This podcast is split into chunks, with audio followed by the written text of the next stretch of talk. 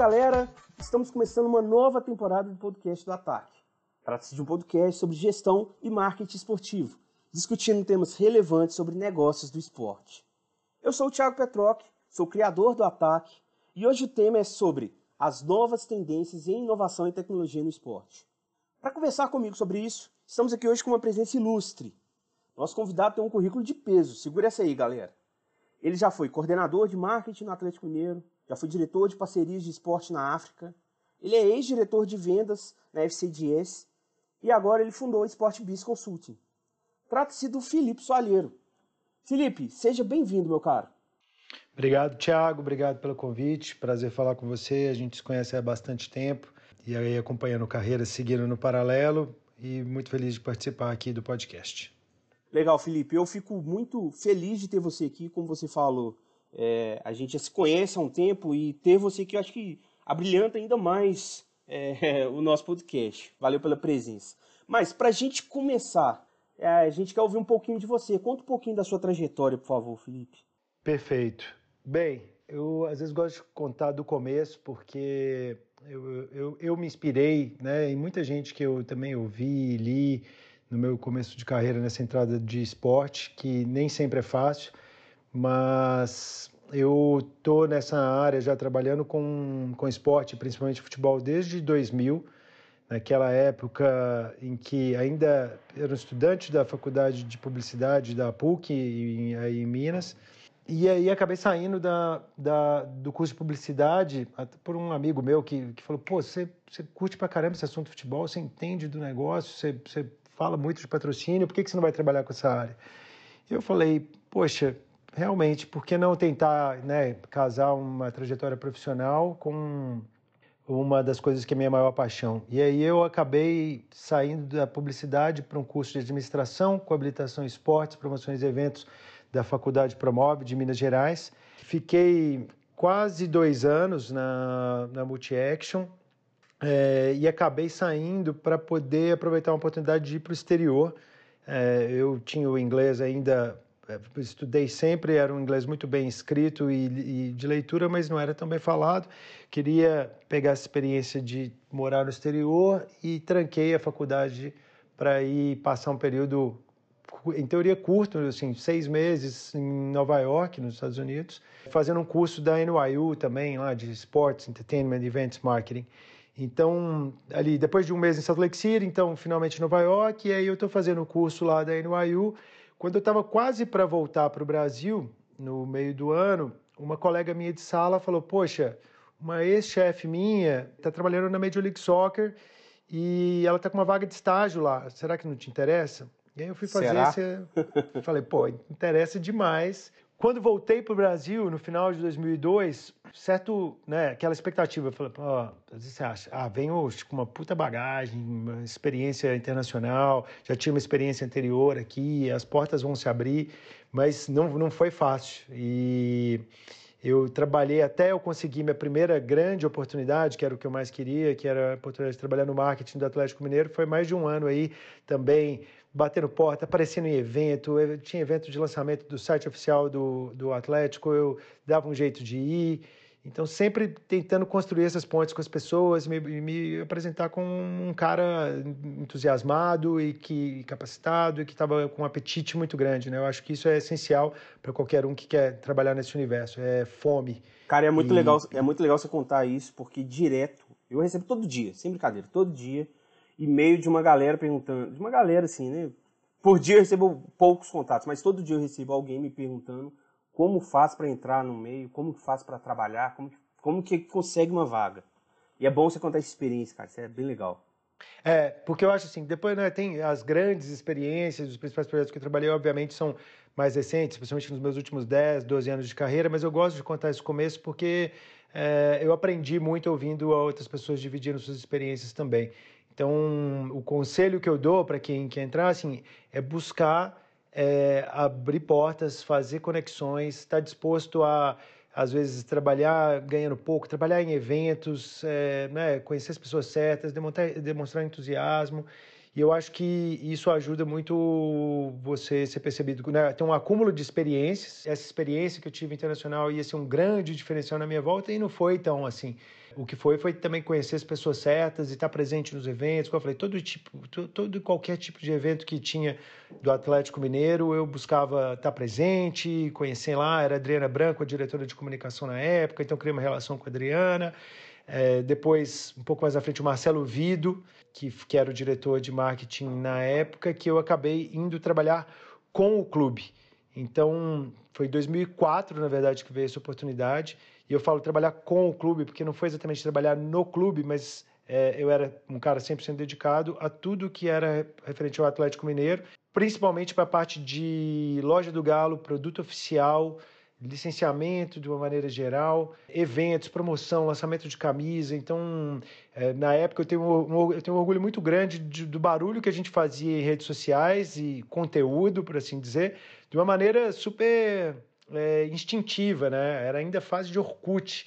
E a gente tinha a comunidade do Galo, que era gigantesca, e eu ativava muito isso. Eu lembro de fazer lançamento de pré-venda da camisa oficial do Atlético em parceria com a Umbro, me inspirando nas melhores práticas que a Umbro tinha com o Manchester United na Inglaterra na época. Depois, finalmente, né, eu vou acelerar um pouco para contar. Acho que né, sempre convido as pessoas, quem quiser me procurar no LinkedIn, estou lá, Felipe Soalheiro, podem me seguir por lá. Tem muito mais detalhes sobre minha carreira como um todo. Mas falando desse momento de transição, de início de carreira e também, eu acho, do, no meu primeiro grande salto, quando eu vim para São Paulo, sou, sou fundador da Sport Biz Consulting, que é o negócio para o qual eu estou me dedicando 100% aí desde o final do ano passado. Então, né, falei muito, eu acho que essa parte de carreira, é, eu acho que é um ponto relevante para se tocar quando em podcasts assim, porque eu tenho certeza, eu lembro do Felipe de 20 ou pouco mais de 20 anos atrás, louco para poder entrar nesse universo. Uma coisa que eu não citei, né, esse nome Sport Biz, que hoje é consulting, ele começou como Sport Biz Online em 22 anos atrás, lá em 2000, quando eu criei o primeiro site de marketing esportivo, simplesmente para poder botar meu nome na rua, conhecer gente, trazer, convidar gente para ser colunista. Então, naquela época não tinha essa facilidade de plataforma, de publicação, mesmo para blog. tudo prontinho é uma... já, só, só montar Exato. o bloco e pronto. Exato, isso é uma fase pré-blog, gente. Isso era uma época que eu aprendi a mexer em Dreamweaver, baixava, paguei não sei quantos dólares para o negócio para poder eu na unha ficar fazendo atualização do site, mas a gente fez muita coisa bacana também nessa época e foi uma coisa que né, perdurou esse projeto aí por uns dois, três anos. Ele acabou entrando é, em marcha lenta na época que eu fui para os Estados Unidos e ficou. Como eu tinha o domínio desde sempre, né, chegou lá 2014, eu falei, cara, eu vou retomar esse negócio aí de certa forma como, como um negócio, como uma consultoria. E Felipe, assim, para a gente dar o, agora o pontapé inicial sobre o nosso papo aqui, é, eu queria começar a falar sobre inovação no esporte. É um tema que a gente sempre aborda aqui no Ataque. E o nosso público ele gosta muito desse tipo de assunto. Acho que tem alguns outros veículos também já falando sobre isso. Então é um, é um, é um, é um tema bem, bem, bem novo no, no mercado. Uma coisa que tá, tem muitas pessoas ávidas por mais informações sobre isso. É, e na verdade a inovação ela se reinventa todo dia, assim como foi sua carreira, na verdade. Né? Eu queria, só para a gente começar aqui, dar um pontapé inicial. Qual a diferença que você vê que a inovação faz para o esporte? É, um dos grandes caras que eu conheci né, nos últimos meses, e a gente até se aproximou bastante, foi o Felipe Ribe, que foi convidado de vocês, né, de, de outro episódio. E o Felipe Ribe, eu costumo, quando eu falo dele, eu costumo falar assim, cara, é um dos caras mais brilhantes talentosos e generosos desse mercado. Porque é um cara que abriu, ele tem um background também muito interessante, não necessariamente esporte, não necessariamente a parte de marketing e inovação, mas é um cara que também tinha esse bichinho dentro dele, essa coceira dentro dele de fazer diferente, de trazer novidade, de trazer oxigênio para dentro do esporte. E ele se destacou muito né, como head de inovação dentro do, do Atlético Mineiro. A gente né, é, tá falando muito de Atlético Mineiro, mas eu acho que é um pouco inevitável quando olha hoje. Você tem, obviamente, Flamengo, um clube que tem trabalhado muito bem a parte de negócios, explorado o torcedor. Hoje, lá no Allianz Parque, eu fui visitar a loja do, do Palmeiras também e me impressiona muito o avanço que existe nesse universo hoje. Mas é, nesse universo de inovação especificamente, o Felipe Ribes se destacou muito no Atlético, ajudando o clube a ser um dos pioneiros, basicamente em todo tipo de assunto quando se refere aí a Web3, né? de NFT, a fan token, a todo e qualquer tipo de ativo digital, de criar um, um tag inteligente para o manto da massa. Tudo isso foram casos assim que o Atlético Mineiro acabou sendo um do, o, o, o, primeiro, ou se não o primeiro, um, um dos primeiros clubes a trazer isso para dentro de casa. E com uma visão também que também dou os parabéns, o mérito para o clube, porque tem muita gente boa no mercado, né, trabalhando nas áreas de marketing de clubes, mas nem sempre com um respaldo ideal. Então, eu acho que tem que vir de cima a visão de um clube de querer inovar. E aí, eu acho que a grande o pulo do gato que a indústria do esporte tem que dar é, é, é a visão que o Felipe Ribe traz, que no primeiro momento as receitas, as receitas vão ser sempre importantes, mas no primeiro momento você não pode tomar isso como essencial se você quer transformar a inovação em algo que faz parte da essência da sua entidade, da sua corporação, do seu clube.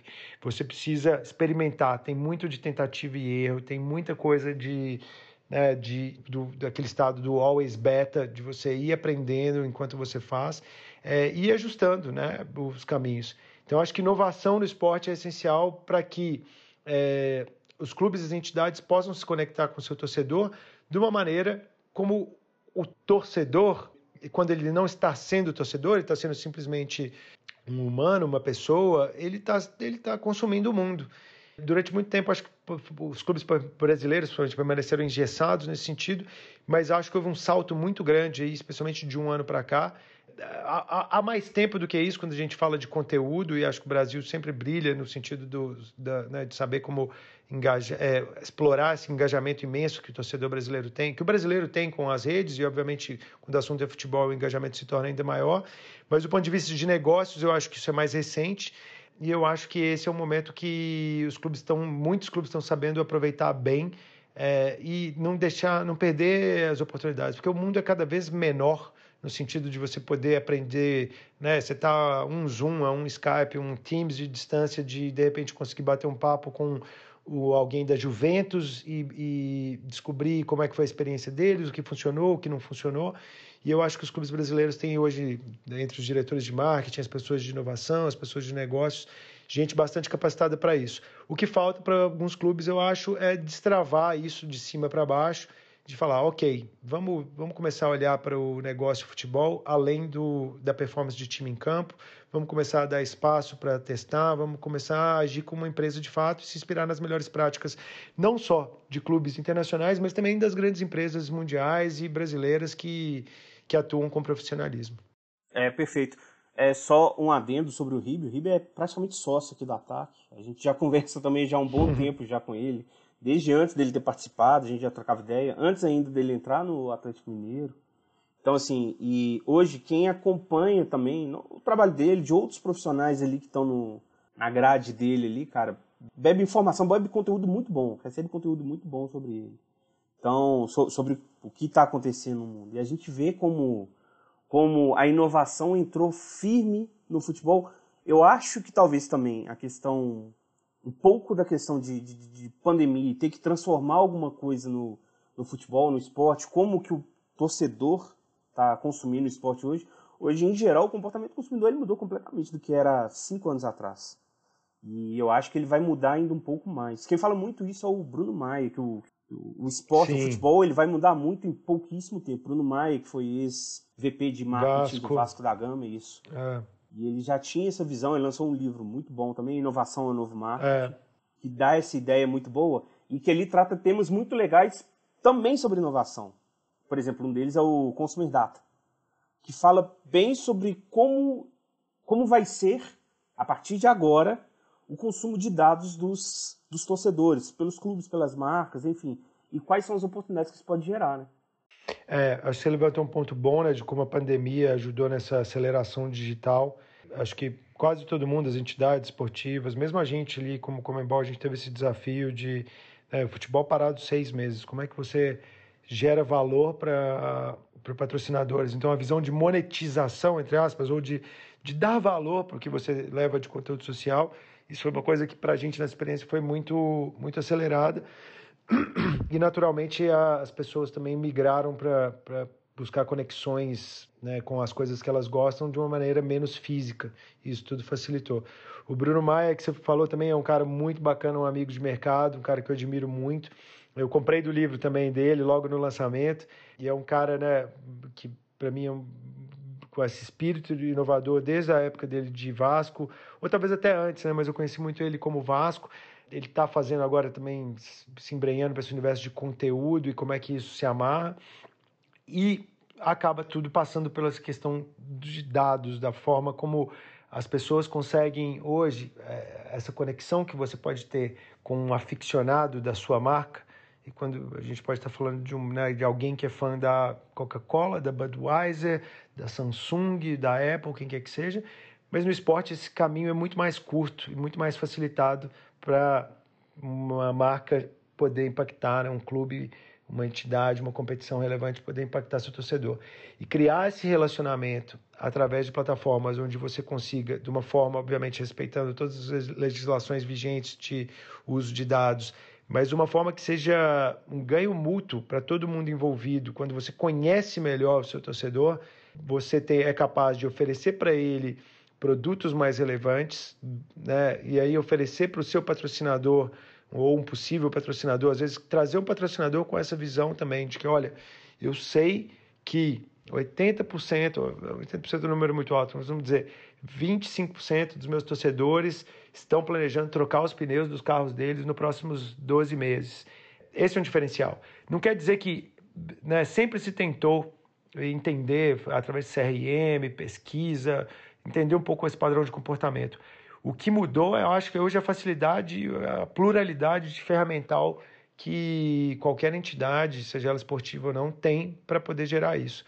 E, de novo, a facilidade das entidades esportivas é que o torcedor está interessado, está afim de responder uma pesquisa, tá o sócio torcedor para poder ter um benefício extra, ele está disposto a dar um opt-in em alguma coisa. E quando você tem esses canais todos, essas plataformas onde você pode aprofundar o seu relacionamento com o seu torcedor e usar esse relacionamento para trazer de carona é, marcas e negócios que sejam relevantes para esse torcedor é um ganho múltiplo para todas as frentes. A gente tem falado muito, Felipe. O mercado mesmo já fala muito sobre esse relacionamento de marca, torcedor, clube, tudo que envolve o esporte como, um, como uma comunidade, como um ecossistema normal. Na sua visão, qual é a principal dificuldade de fazer isso acontecer? Eu, eu acho que passa por essa questão de mentalidade. E, precisa vir. É, é, muito mais. Obviamente, o futebol brasileiro, por exemplo, ele é curioso, né? É, falta dinheiro e sobra dinheiro. Tem, acho que, por consequência, é possível se, se concluir que o dinheiro é mal utilizado, mal aplicado. É, você vê clubes, o movimento das SAFs é interessante porque Injeta você tem um dono injeta dinheiro nem sempre, como a gente sabe, tem casos, né? E, e, e, e para falar até assim, o caso do Cruzeiro é interessante, por mais que seja polêmica a questão do do seu aporte financeiro ali, se existe um investimento de fato que vai acontecer. É, o Ronaldo ele levantou numa live outro dia um, ponto interessante. Falou assim: Poxa, eu não valho nada, no sentido, né? Eu, o que eu estou aportando para o Cruzeiro significa pouco dentro da história. Independente, né, não é minha especialidade esse universo de, né, de finanças do esporte, então não, não, não quero entrar nesse meio. Mas tem uma coisa que é um grande diferencial, sim. O Ronaldo é um cara, é um grande alavancador. É, é um cara que, né, acho que das reuniões agora mesmo do, do Cruzeiro nessas últimas semanas, é, no começo da semana passada, para poder falar de ir adiante ou não, é, alguém levantou, assim, é um cara que senta com é capaz de sentar com qualquer chefe de Estado no, no mundo, se não qualquer, uh, tem uma facilidade de entrada muito grande, tem uma capacidade também de atrair atenção, tem uma capacidade também de trazer, de repente, um, um segundo investidor para estar junto. Então, eu acho que tem a questão de aporte financeiro, sim, que deve, deve as SAFs devem trazer. Tem um outro ponto que é crucial, que é a formação da liga. E aí, de vez em quando, né, você começa a ler notícias falando, putz, tem dois grupos, não estão chegando exatamente, não tem uma visão conjunta.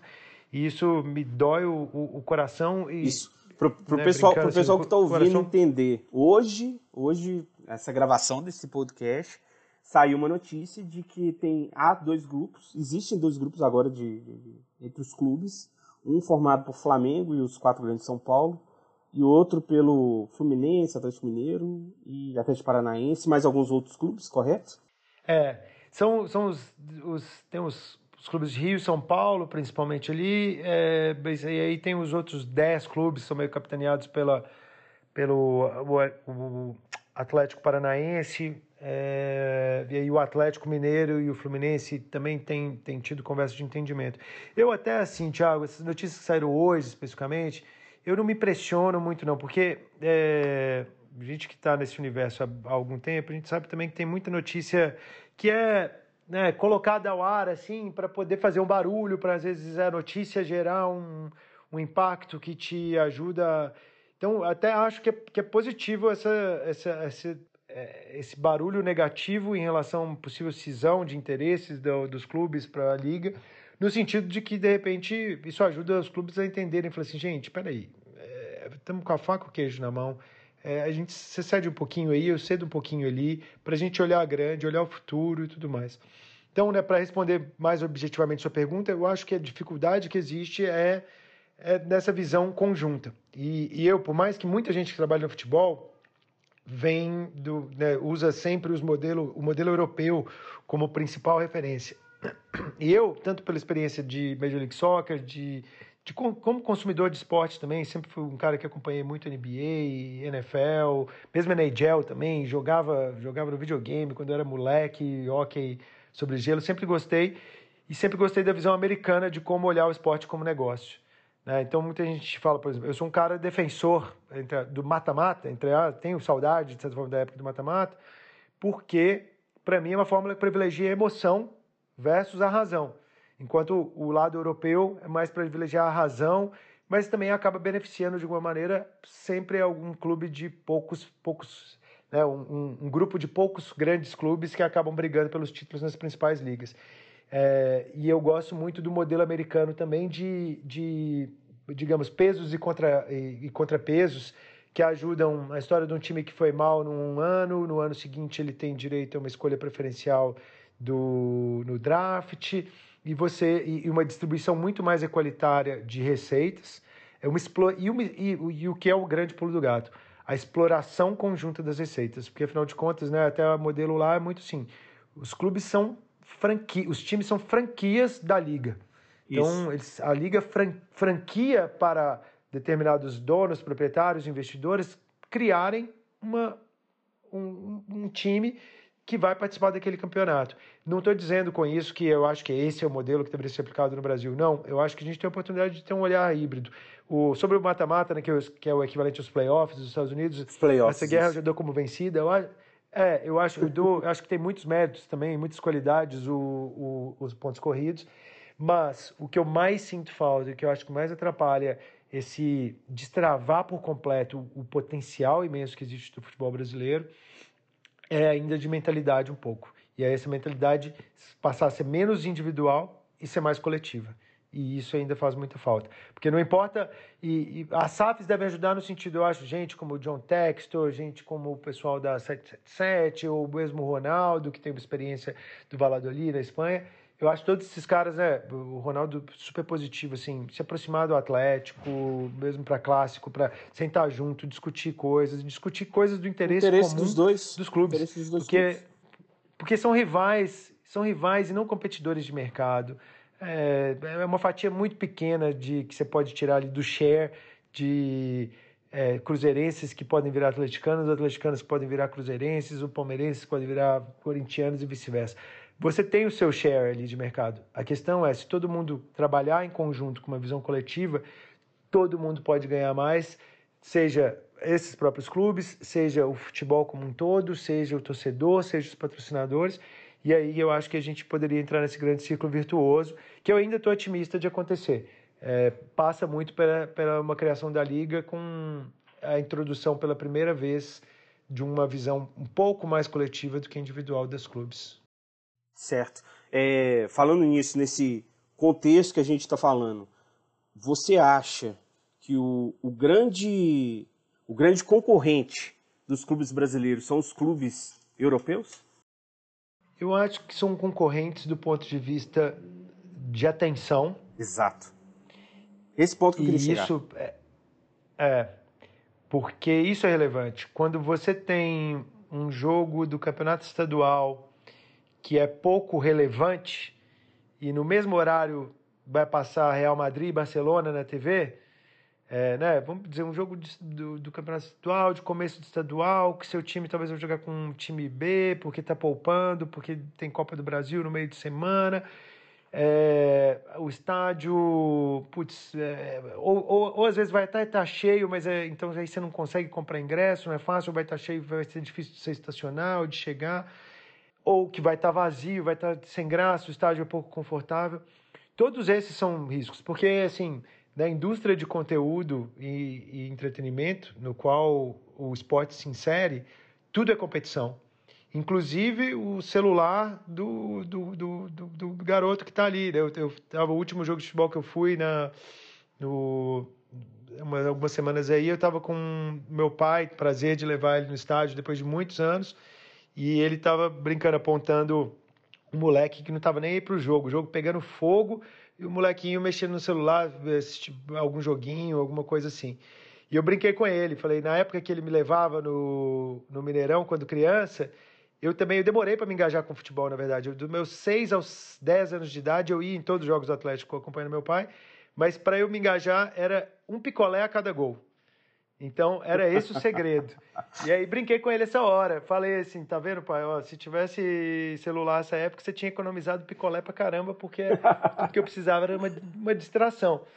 Então, é, tudo bem, esse pequeno garoto que está ali, ele não é necessariamente um consumidor ávido, público-alvo mais relevante, mas ele é um garoto que, de repente, é, vai estar tá ali e, e, se ele é um fã do Manchester City, talvez ele vai estar tá mais preocupado como é que está o jogo do Manchester City lá do que o jogo que ele está sentado na arquibancada é, assistindo. Então, criar é, o conteúdo, e quando eu falo conteúdo é de uma forma muito ampla, inclusive o jogo jogado em campo dentro das quatro linhas, né, isso passa por você conseguir reter os talentos por mais tempo. É, eu me entristecia muito, eu, eu, eu, admirei muito o Neymar, o que ele fez de ficar no Santos. Eu, o Neymar ficou no Santos mais tempo do que ele precisava, entre aspas, né? Isso, foi. É, não é que ele precisava ficar, mas ele... Eu achava, eu achava muito legal isso, porque ele tinha um carinho da torcida, tinha uma atenção, tinha uma atenção das marcas, muitos acordos de patrocínio. É, e, e, tinha muita gente falando, pô, não, ele tem que ir para Europa, tem que ir para Europa.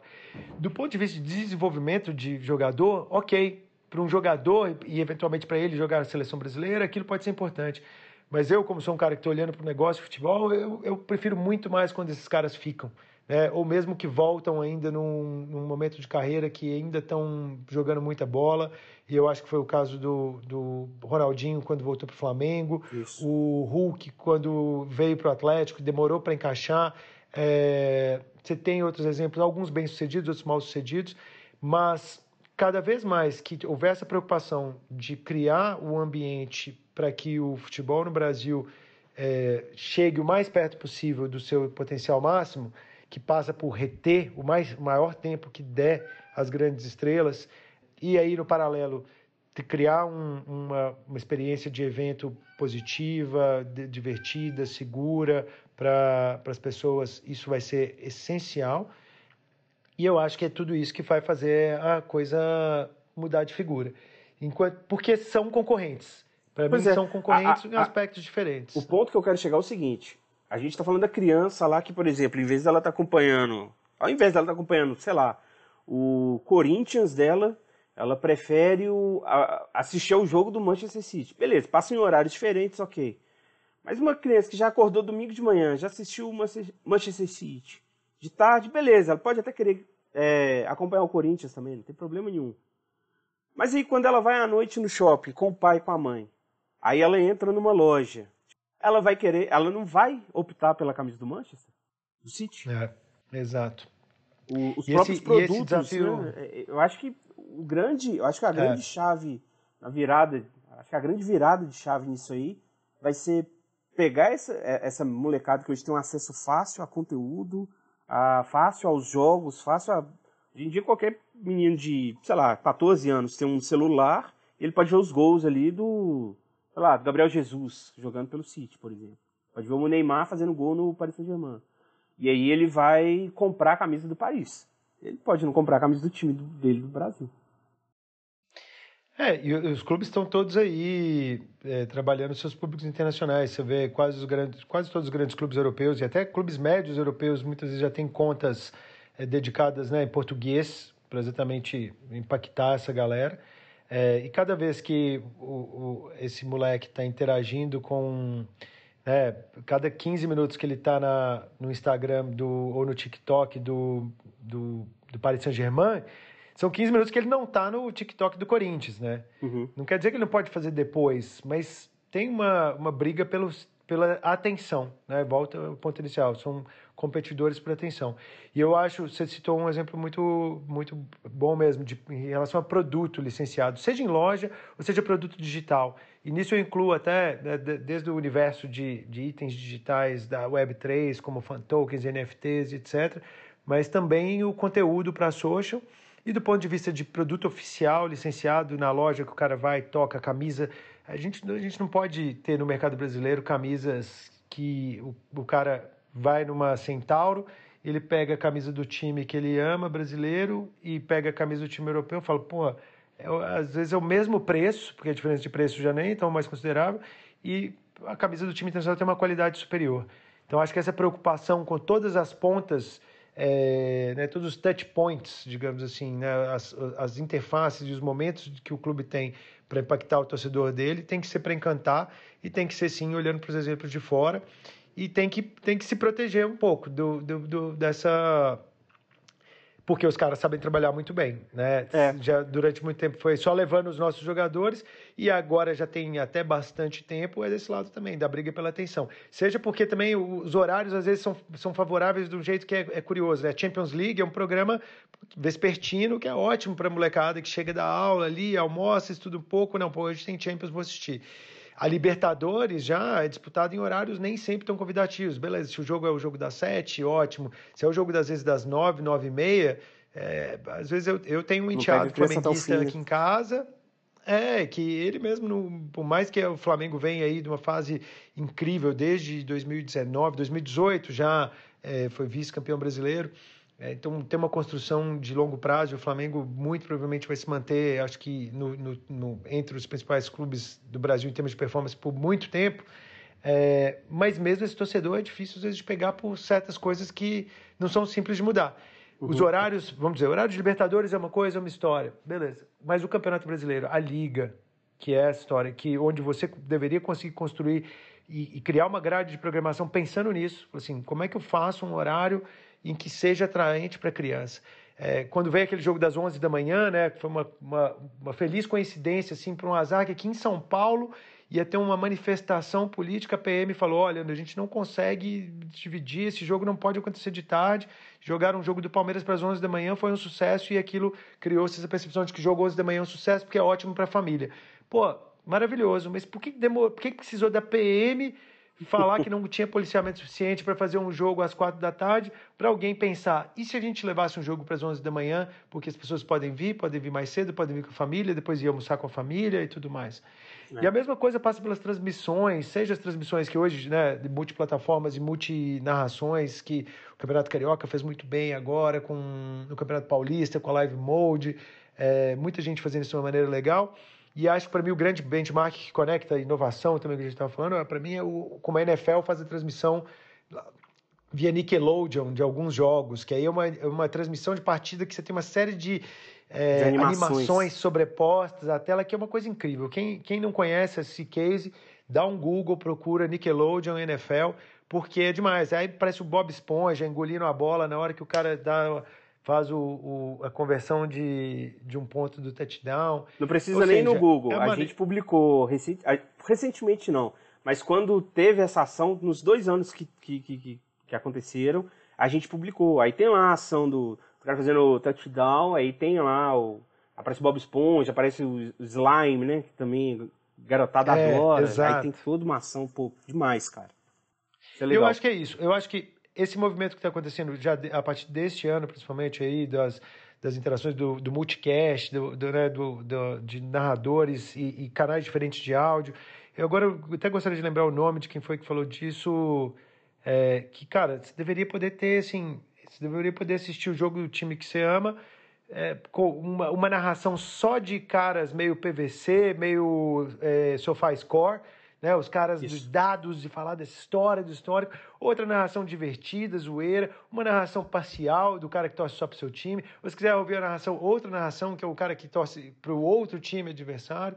Ou seja, é como que você adapta o conteúdo para impactar de uma maneira, impactar e cativar o público potencialmente interessado. Esse é o segredo para o desenvolvimento de destravar de fato. Demais. Eu ia, eu ia exatamente chegar nesse ponto de como você vê, como você enxerga, ou quais seriam os pilares principais para a inovação e também, claro, até para a tecnologia ajudar nesse ponto, falando já no nosso mercado nacional. Porque, pô, beleza, a gente tem vários exemplos lá de fora e eu acho que eles utilizam bem. A gente vai falar sobre isso ainda, sobre no, no, no é, quando, quando a gente conversar sobre Fan Experience. Mas, para ainda a questão de inovação e tecnologia e o cenário que a gente tem hoje, como que você enxerga esse papel dessas duas frentes para ter um, engajamento maior do torcedor, pelo menos aqui no nosso cenário hoje? Cara, eu nem diria pilares, eu acho que tem uma coisa principal, que é um lema, por assim dizer, que norteia empresas como a Amazon já há muito, muito, muitos anos, mas que é olhar para o seu negócio do ponto de vista consumer first, né? de um olhar é, consumer centric, ou seja, onde você coloca o, os interesses do seu público como essenciais. Uhum. Então, e aí todas as decisões de negócios que você tomar, e, e, inclusive em inovação ou negócios mais tradicionais, deveriam passar por essa, esse crivo. Checa esse box, é do interesse do público ou não? E uma das organizações que eu mais admiro levar muito a sério essa, essa visão é a Riot Games, né, do League of Legends, do Valorant, porque eles operam de uma maneira muito assim. Não quer dizer que acertam sempre. Eu acho que ninguém acerta sempre, nenhuma pessoa, e muito menos as corporações, as empresas e entidades.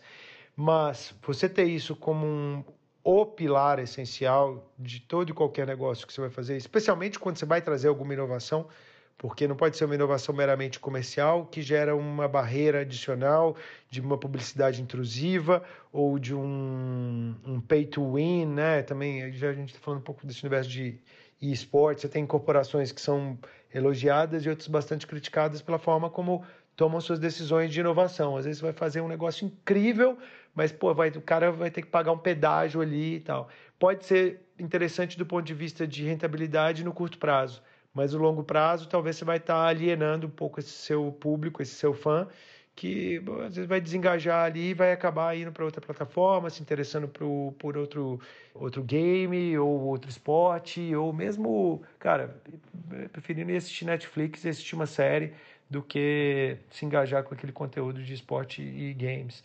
Então acho que o segredo é esse. Eu não, não vou entrar em né, que é uma coisa muito didática assim ou, ou professoral de pilares, mas eu acho que eu admiro muito empresas e entidades que são capazes de levar ao, ao, a essa máxima do, de olhar para o consumidor antes de qualquer coisa como a, o grande norteador de todas as decisões de negócio. É, você falou em Netflix agora.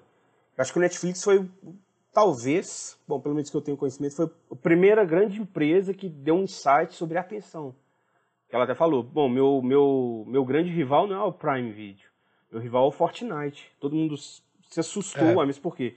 Por quê? Porque é o tempo de atenção que o, que o usuário tem com a tela que, o, que a Netflix disputa. Isso é, é, é interessante a gente ver esse, esse, Exato. essa situação. É o seu, é o seu, é o, é o, é o seu free time, é o seu tempo livre, é, o, é, é aquele tempo, né? Quando a pessoa tudo bem, você também tem oportunidades ali durante o, vamos dizer, o horário comercial para interagir, as pessoas verem, entrar no site, ver uma notícia, entrar no, no seu sua conta de Instagram. mas a briga por essa não é à toa o horário nobre, é o horário nobre para todo mundo. Isso. É o horário nobre para o cara ir eh, decidir entre ir jantar, ou ir no teatro, ou ficar em casa e assistir um filme, ou assistir o jogo, ou ir para o estádio, ou ir jogar videogame com o filho ou com os amigos. Então a disputa acho que é entre todo mundo. E o futebol brasileiro precisa, né, quem comanda as principais entidades, os principais clubes, precisam ter essa percepção urgente porque durante muitos anos se sentou no trono e se achou que o futebol é uma coisa perene e que vai ter para sempre a relevância que tem. E é. quando a gente vê, quando, quando você olha para os números de audiência, tem dados preocupantes. Né? As, o número total de audiência hoje em dia ele é mais baixo. Obviamente você tem mais frentes para interagir, para tocar no digital também, tem outras várias métricas que você pode considerar. E o Thiago Leifert é um cara, ele ele tinha criado, né, depois que ele saiu da Globo, ele criou uma newsletter e um dos primeiros temas que ele falou foi de audiência. E é uma aula, vou até te encaminhar isso para você depois, Thiago, porque ele fala Legal. disso, do quão abstrato e ao mesmo tempo quão necessário é a audiência. Porque a audiência ah, sim, significa que tem alguém te olhando. Uhum. É. Porque tem alguém te dando atenção. E, e volta-se a isso, né? É atenção. É, durante muito tempo, muita gente fala assim, pô, estão preocupados só com a audiência. Gente, é, eu entendo que tem suas frivolidades, às vezes numa decisão da Globo, por exemplo, sobre o horário que vai um jogo e tudo mais. Mas audiência, as pessoas às vezes esquecem que não é um ponto do Ibope ali. audiência são pessoas, é gente. E, e dentro dessa visão, é, quando você se norteia pela audiência, seja o que quer que seja que você vai definir como audiência, seja o número do Ibope, seja a quantidade de likes que sua página teve, seja a quantidade de views que seu vídeo teve, é relevante pra caramba, porque é isso que mostra que você é algo, uma propriedade, um conteúdo que impacta positivamente a vida das pessoas. Legal. É, sobre esse assunto, a gente falando sobre novos torcedores, conquistas de torcedores, conquistar a atenção de torcedores, você mesmo chegou a comentar sobre como, como os clubes europeus estão roubando essa atenção e eu acho é que a gente está perdendo, se é que já não perdeu, praticamente o último round disso tudo. Que é o quê? É promover essa experiência para o torcedor. A gente vê, por exemplo, tem final da Champions. Então, o pessoal coloca lá no shopping a taça da Champions, vai o pessoal visitar, vai olhar a orelhuda e como isso tudo acontece. E quando a gente fala, é um tema que recorrentemente a gente conversa aqui no Ataque, que é o Fan Experience. Como promover isso, como promover dentro da inovação, dentro de tecnologia, mas principalmente ela pura a, a experiência do torcedor dentro do futebol. Mas eu queria que você desse essa visão ainda sobre o Allianz Parque é, e sobre, enfim, sobre a experiência do torcedor.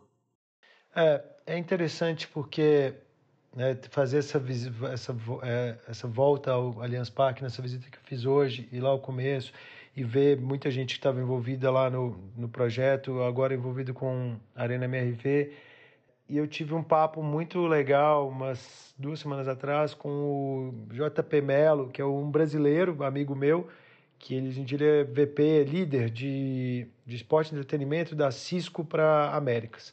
É um cara brilhante, um, um, cara que eu admiro demais.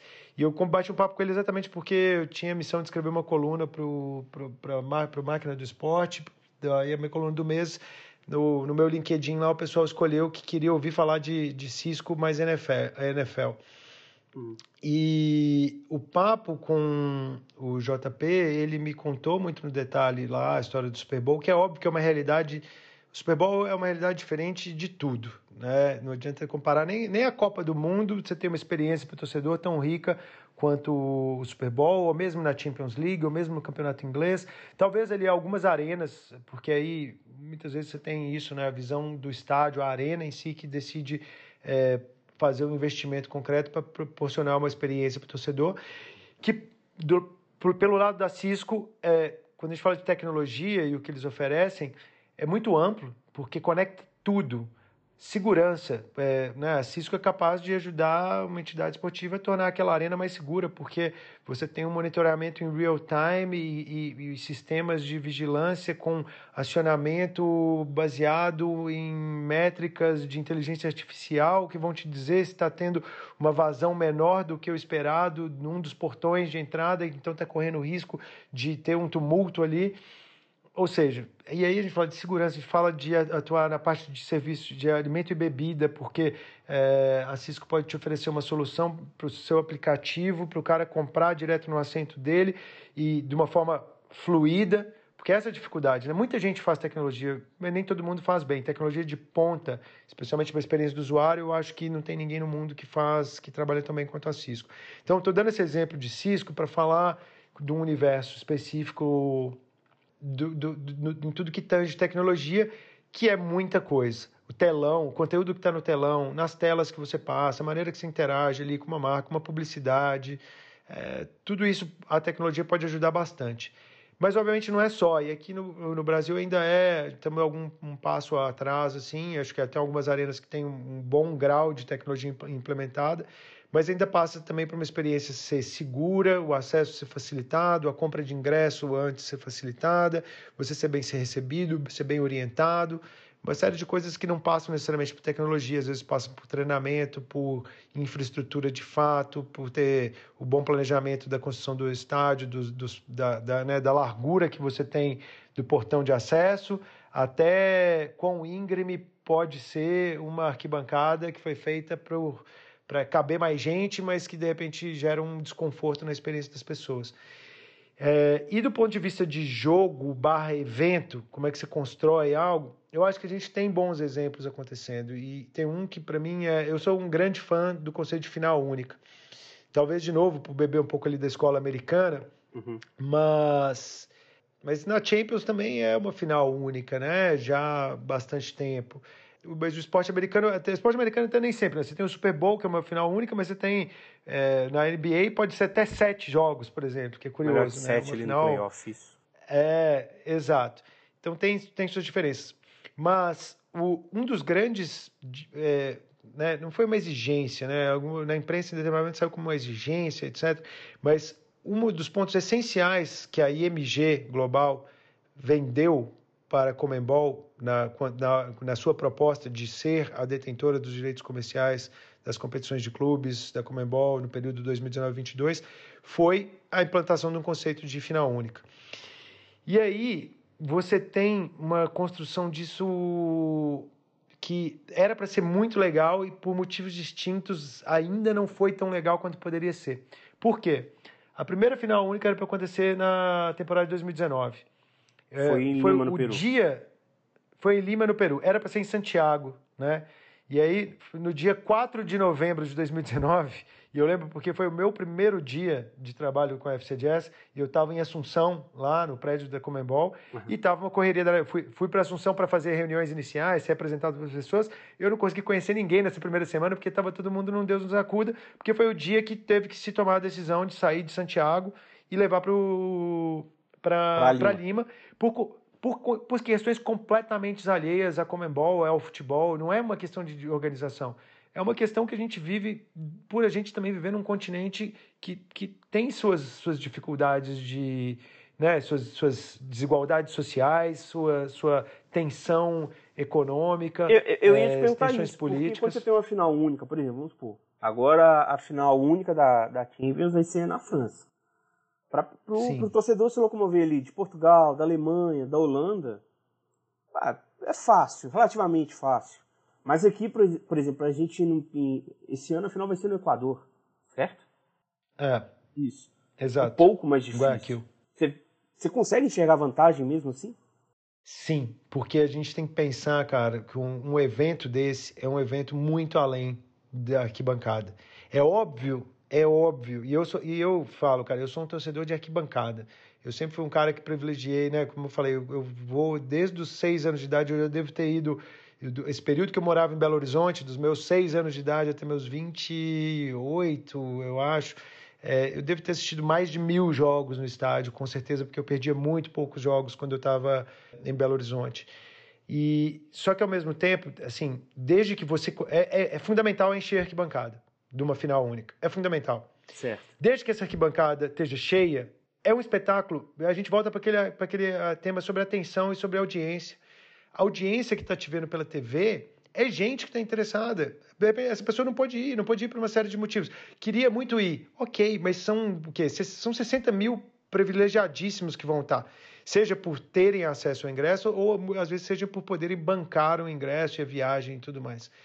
É óbvio, quando a gente trata o esporte com a seriedade que eu acho que ele merece, a gente tem que entender e valorizar como é que você constrói esse evento além do que da experiência de estádio também. A experiência para quem tá, vai estar no estádio, ela tem que ser o mais incrível possível para que você possa de fato criar um evento que você vai investir dinheiro nesse evento, você vai botar um show incrível nesse evento, você vai botar tecnologia especial ali, você vai fazer um esquema de, de comemoração e de celebração especial, é, vai fazer uma decoração toda da cidade que vai receber esse evento, é, você vai impactar eventualmente o turismo dessa cidade. Então, né, é, eu acho que tem muita relevância nesse sentido, porque quando você tem. Eu, eu lembro quando eu estava lá em Lima, e aí no final das contas, assim, né? Vou, vou recapitular a história, assim, da, da, pequena, breve história das finais únicas da Libertadores. Claro. A primeira, programada para Santiago, teve que mudar para Lima em menos de três, em basicamente três semanas. Mudou e mudou com sucesso, cara, no final das contas, porque apesar de certas dificuldades, o estádio estava lotado de flamenguistas e, e torcedores do River Plate. É, e foi, foi um jogaço, né? Isso sempre ajuda. E foi a maior audiência de um jogo da Libertadores na história. É, e, o, e o, o, primeiro jogo da Libertadores da história que foi transmitido para, se não me engano, 147 países ou 152 países, uma coisa assim. Por quê? Isso só é possível com um jogo único. Porque você cria uma atenção concentrada naquele evento onde tudo vai se decidir em 90 minutos, ou se não se decidir em 90, vai ter mais 30, e se não se decidir mais 30, vai para os pênaltis. Porque num jogo, numa final de jogo de ida e volta, apesar dela ser mais positiva no sentido do, do clube, que é o mandante, por quem é o dono do, do, espetáculo de verdade, aquela final, por exemplo, a final única agora que teve do Campeonato Mineiro, e eu achei que foi até, diante dos, do, do, das condições, foi muito bem executada, coisas corrigidas e tudo mais, mas o, o, evento é a final do Campeonato Mineiro. Não importa se chegou Atlético Cruzeiro, não importa se chegou Cruzeiro e Atlético, não importa se chegou América e, e Atlético ou Caldense, é a final do Campeonato Mineiro. Então, aquele jogo da federação, e ela deveria transformar aquilo num, num evento. A, Libertadores, infelizmente, ela teve inicialmente, né, 2019 para 2019, ter que sair de Santiago por motivos de, de problemas políticos, é, protestos na, no Chile, e tinha sido eleito o Chile porque, em teoria, é um dos países, era até então considerado o país mais estável, né, o país mais europeu assim da América Isso. do Sul. E logo esse primeiro país não foi capaz, Santiago não foi capaz de receber essa e teve que mudar para Lima e foi executado com sucesso. A final de 2020 foi o ano de pandemia. Isso. Maracanã. E aí o impacto Maracanã foi foi no Rio de Janeiro, dois clubes brasileiros. Era para ser um jogo. Você imagina o que seria esse jogo em circunstâncias normais do, né, se não houvesse coronavírus, é, Covid-19 impactado o mundo da forma como impactou e a invasão de palmeirenses e santistas que iriam para o Rio de Janeiro, seja os que tivessem ingresso para o jogo, seja os que fossem para estar nos bares do Rio de Janeiro, para estar ali, para comemorar, para viver a experiência de estar na sede que vai receber o evento. É, então até teve um público ali de credenciados, até relativamente grande de, de gente, mas não era exatamente torcedor. Aí a gente salta para a final agora de 2021, que estava programada inicialmente para Cara, já está me fugindo onde seria final de 2021. E acabou sendo levado para Montevidéu. É, acho, que, acho que foi decidido, acho que a de 21 ainda não estava decidido. E acabou se decidindo levar Montevidéu. Por quê? Dentro do timing que você tinha para tomar a decisão, elegeu-se o país que ofereceu as melhores condições de segurança de vários pontos, e principalmente sanitário. O Uruguai foi o país que saiu na frente em relação à vacinação no país, no, no, no continente. É, determinado momento, eu lembro que a gente fazia reuniões com os patrocinadores para contar de Montevidéu e falava, cara, já tem 80% da população da, do Uruguai estava vacinada já desde o meio do ano passado. Ou seja, quase nove meses atrás, 80% da população vacinada. Então, né, optou-se por uma solução segura de poder levar para uma sede onde se poderia ter público, seja assim, com capacidade limitada. É óbvio que você tem que fazer sacrifícios, é óbvio que Montevidéu tem uma rede hoteleira é, limitada, é óbvio que uma, uma malha aérea de voos limitado, e tudo isso tornou bastante caro para qualquer torcedor, inclusive quem tem dinheiro. Foi uma, foi uma viagem cara, foi mais caro do que você ia assistir de repente um jogo de um dos dos, dos do jogo 1 a 6 de uma final de NBA, é, considerando a passagem aérea e tudo mais, porque ficou muito caro. É, e, e, se concentrou todas as finais ali das competições com Comembol, não só da Libertadores, como da Sul-Americana, e inclusive também a final da Libertadores Feminina foi disputada em Montevideo. Então, enfim, para falar disso, desse conceito da final única, eu acho que ele tem batido na trave e não brilhou tanto, porque apesar de Lima ter sido um sucesso, não, não houve, por conta do impacto da pandemia, essa capacidade de construir e, e melhorar ano após ano. Mas eu lembro que eu tive lá em Lima uma conversa com o Carter Batista, do Esse Dia Foi Louco, que estava lá, ele é ah, influenciador ah, de Amstel e tudo, estava como convidado, e ele estava perguntando, pô, mas o, o, jogo de ida e volta e tal. E eu, eu contei para ele essa história assim, cara, um jogo de ida e volta, se o time A faz 3 a 0 3 a 1 no jogo de ida, o nível de interesse do resto do mundo em relação a um jogo 2, ou mesmo dos torcedores, é, é, é muito mais baixo porque já sai de um. Então você não tem a finalíssima, né? O cara, ah, beleza, qual o jogo que o qual o jogo que a BBC devia, deveria transmitir? Os dois jogos, ok, mas você não tem aquela atenção toda concentrada de falar assim, é hoje a final da Libertadores, onde tudo pode acontecer. E aí eu acho uhum. que o Campeonato Mineiro fez isso e acho que fez bem, muito bem feito para o primeiro ano e pro e com muito menos tempo de planejamento, né? Porque no, no estadual ainda você não sabe até a semana anterior você não sabe quem vai jogar, é, quem vai classificar na semifinal. A Libertadores você tem um espaço de um respiro bom de cerca de um mês entre a semifinal e a final e você pode planejar um monte de coisa. E também tem, não tem o impacto da questão da viagem. Mas a Copa do Brasil já vinha numa discussão que talvez esse ano já fosse ser final única, me parece que não vai ser, porque não, não se falou disso antes do início da competição. Mas eu acho que a partir do momento que o, o mundo do futebol voltar ao normal, a gente poder, é, o público está de volta, o que é lindo e já me deixa muito feliz, porque é muito triste estádio sem, sem o público. Eu acho que essa experiência do torcedor ela vai melhorar naturalmente bebendo desses benchmarks. E aí, né, para fechar assim esse lado de experiência, eu falei do ponto de vista de tecnologia lá, trazendo os exemplos de Cisco. Tem o lado de segurança, infraestrutura, que é super importante, que eu diria que é um, um segundo ponto. E tem esse terceiro ponto, que é você criar um evento que seja realmente relevante, um jogo bom, por que, que aquele jogo é importante, por que, que aquela é a grande final. E aí eu dou os méritos para a CBF também por colocar aí nos últimos anos de, de pé a Supercopa do Brasil, que é uma coisa que não é nenhuma grande inovação, no sentido de que esse tipo de Supercopa existe já na Europa eh, desde sempre, basicamente, é, um começo de temporada onde você, valoriza os dois campeões da temporada anterior e, e os dois principais campeões e, e, e, e traz isso e usa para fazer um grande espetáculo. Eu até acho assim, né, faço os elogios por, por terem construído, botado de pé e tá tocando. Eu acho que para a final, para a Supercopa desse ano também foi uma pena não ter sido escolhido. Ainda dificuldades por conta de resquícios de Covid e tudo, de se definir uma sede, de se definir com antecedência. Acho que poderia, isso teria facilitado muito melhor. Eu acho, por exemplo, foi, foi o jogo entre o Atlético Mineiro e o Flamengo. Eu acho que para Flamengo e mesmo para Atlético Mineiro teria sido mais interessante que esse jogo acontecesse no Maracanã do que em Cuiabá desde que fosse, né, ó, é, é, é 40% de ingressos para o Atlético, e o Atlético vai administrar, 40% de ingressos para o Flamengo, 20% são ingressos da CBF, de patrocinadores, de ativação e tudo mais. É, acho que seria mais interessante, cara, e, e, e você ter esses movimentos, assim, de uma invasão de atleticanos em, em, no Rio de Janeiro, da mesma forma como o Corinthians, no, na sua época, fez a invasão do Maracanã, lá em... Pô, vai me escapar o ano em 77. 77, acho que né? foi 77 também a invasão, 76, né? 77, é. hein? Não, agora me pegou. 76 é, acho, que, acho que 76. é. Acho que 76, é, 76 a invasão. Isso. Porque 77 é a conquista do, do Paulista, que Isso. tirou da, o Corinthians da fila.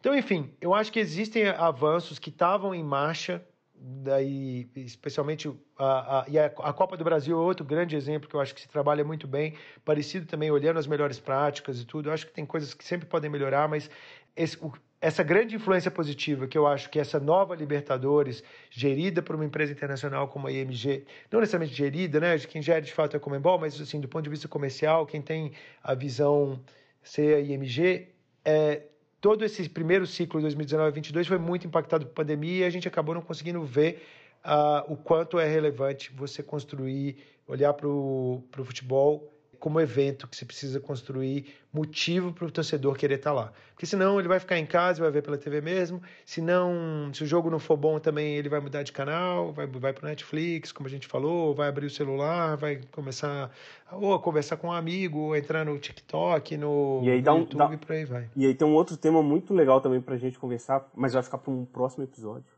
que é a segunda tela o quanto isso influencia também com o torcedor, como ele acompanha o esporte hoje e como a segunda tela é uma, é uma tabela para ele.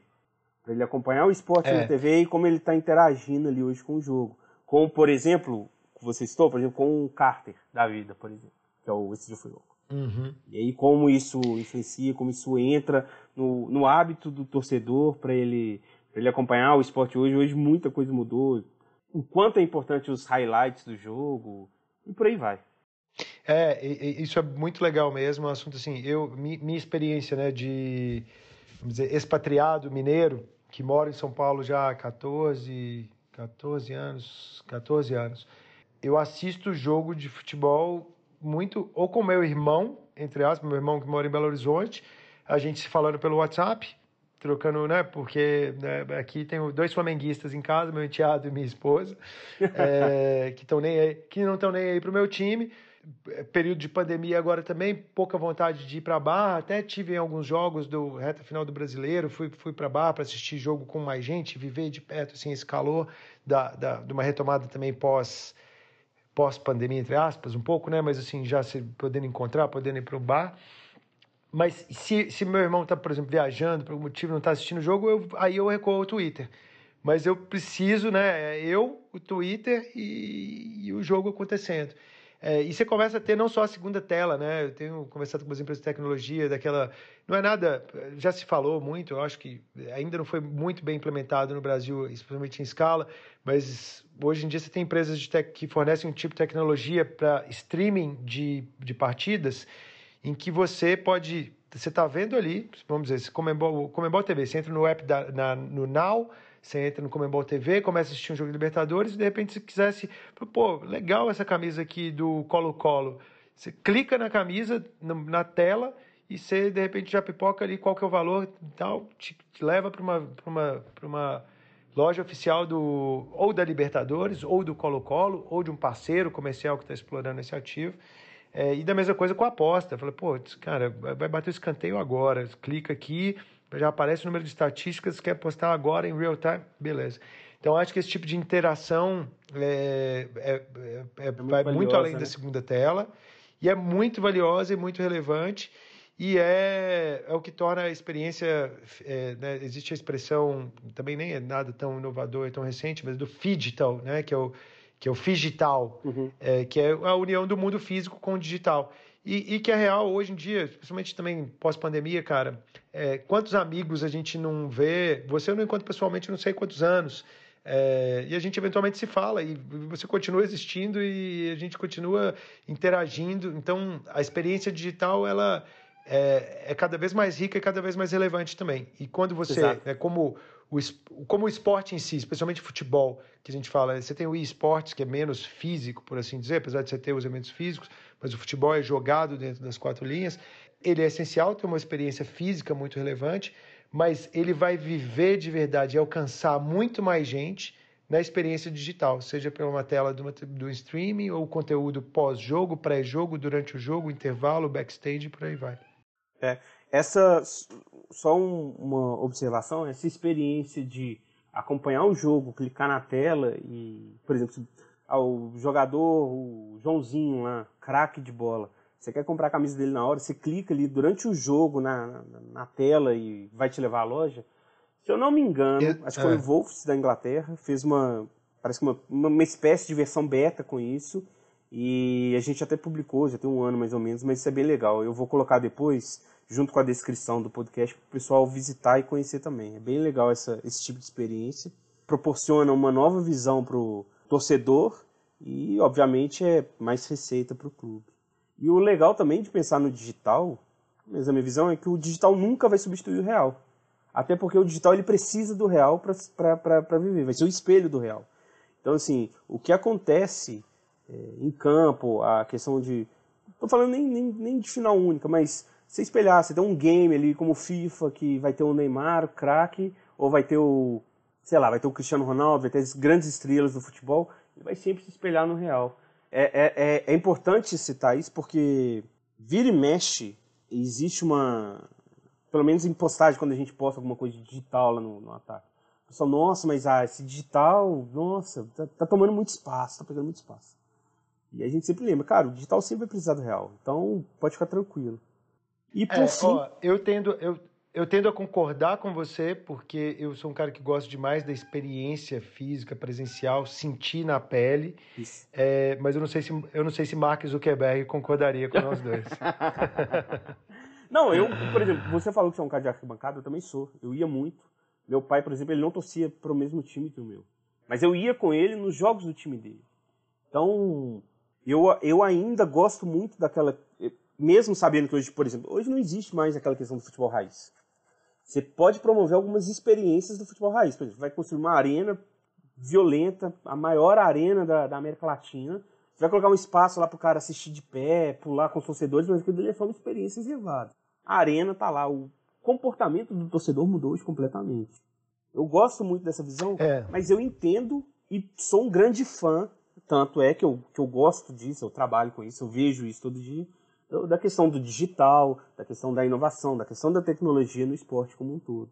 É, eu acho que o, o segredo é proporcionar, oferecer o esporte, no né, caso né, do principal que a gente está falando, para o torcedor, para o consumidor, para o espectador, da maneira como ele prefere, da maneira como ele mais quer. E aí tem alguns fenômenos que são interessantes. De vez em quando eu vou ao estádio também, assim, aí você sai para ir no banheiro ou pegar alguma coisa no bar, e aí você vê que tem uma galera que está ali dentro do estádio, pagou ingresso e está, na verdade, assistindo o jogo pelas TVs da área de bar. E aquela experiência física para ele já basta. Já basta. É, ele está ele tá consumindo o conteúdo, né, o, o, jogo que está ali acontecendo a algumas, algumas poucas, uns 100 metros dele ali em campo. Ele está vendo uma tela a dois metros de distância dele, mas ao mesmo tempo ele está ainda naquele ambiente, ouvindo aquele barulho, ouvindo aquele, aquele barulho que a gente é apaixonado do, do, do estádio lotado e bebendo cerveja com um amigo e falando do último jogo e falando de não sei o quê. Então acho que o segredo é esse, assim, é, é conseguir adaptar o seu conteúdo, o seu time, o seu jogo, o seu esporte para que alcance o maior número de pessoas do jeito que elas mais gostam de poder interagir e consumir seu conteúdo. Perfeito. Felipe, cara, a gente estourou o tempo aqui agora. É... Super.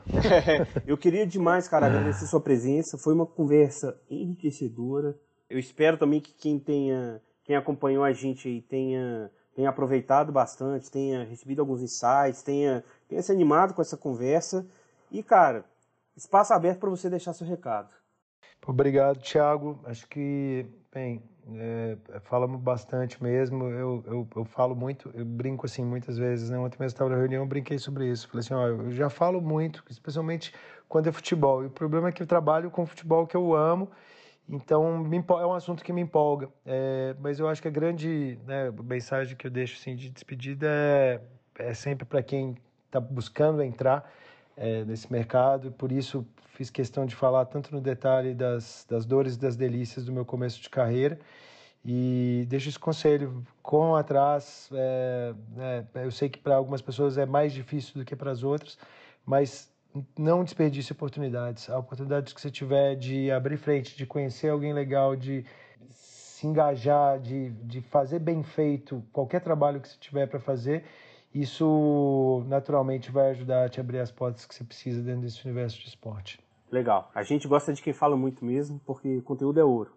Quanto mais fala, melhor. Valeu, Filipão. Obrigado pela presença. Obrigado a você que nos ouviu até aqui. Você encontra o Ataque no www.ataquemarketing.com. Encontra a gente também no Instagram e no Twitter. Instagram barra instagram.com barra ataquemarketing ou twitter.com barra ataquemarketing. Valeu, pessoal. Obrigado. Até a próxima.